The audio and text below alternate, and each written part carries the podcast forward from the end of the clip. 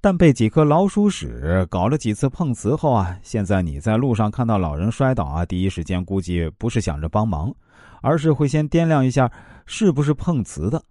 有个段子说得好啊为啥感觉坏人突然变少了？大约不是坏人变少了，而是坏人变老了。第二啊，趋利避害是天性。以前外出打工的人呢，都是坐绿皮火车，那时还没有什么扫码支付，出门呢都是带现金。那小偷啊，就经常在车上蹲点儿，等大家睡着以后呢，用刀子割开乘客的钱包。那即使有人中途醒了，谁会去阻拦吗？很少吧，因为大家都知道啊，做这个事情对自己没好处，何必多事呢？万一惹上麻烦，被人用刀子捅了怎么办？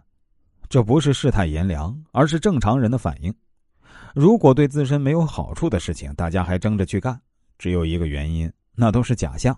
你没有看到背后真实的目的，简单来说，被别人给骗了。第三个感悟啊，痛了才会改变。一个人想成长，长期处于蜜糖中是不可能有改变的，因为这本身就不是真实的世界，只是周围人在帮你遮风挡雨，不代表这些苦难就不存在了。真正想改变的话呢，只能去经历痛苦的事情。比如事事被朋友出卖、被亲戚陷害、被同学挖坑，可能你会说，谁会闲着没事干，专门去找这些破事来经历呢？哼，只要你是个正常人，靠自己在社会上打拼，还想有些作为的话呢，这些事儿就一定逃避不了。苦难不会凭空消失，只会暂时的被你避开，但在人生某个时刻，终究是要自己去面对的。早点经历是幸事。第四个感悟啊，努力强大自己。很多人会说，看到了人性恶的一面，那活着还有什么意思？太黑暗了。这样想还是太年轻了。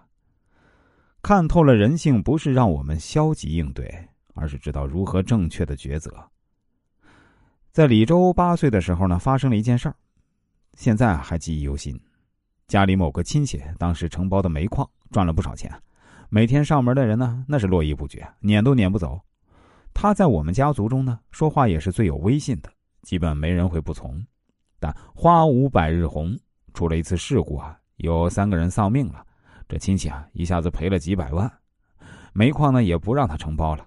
从那以后啊，基本没人再去他家，都是想尽办法避开他。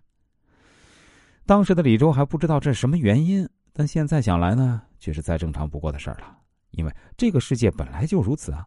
你强大时，别人才对你温柔；你太弱小啊，连喝凉水都塞牙。只有落魄时，才知道谁是真朋友；只有生病时，才能看清真的关心。风光无限，看到的都是假象，人人都戴着面具在表演。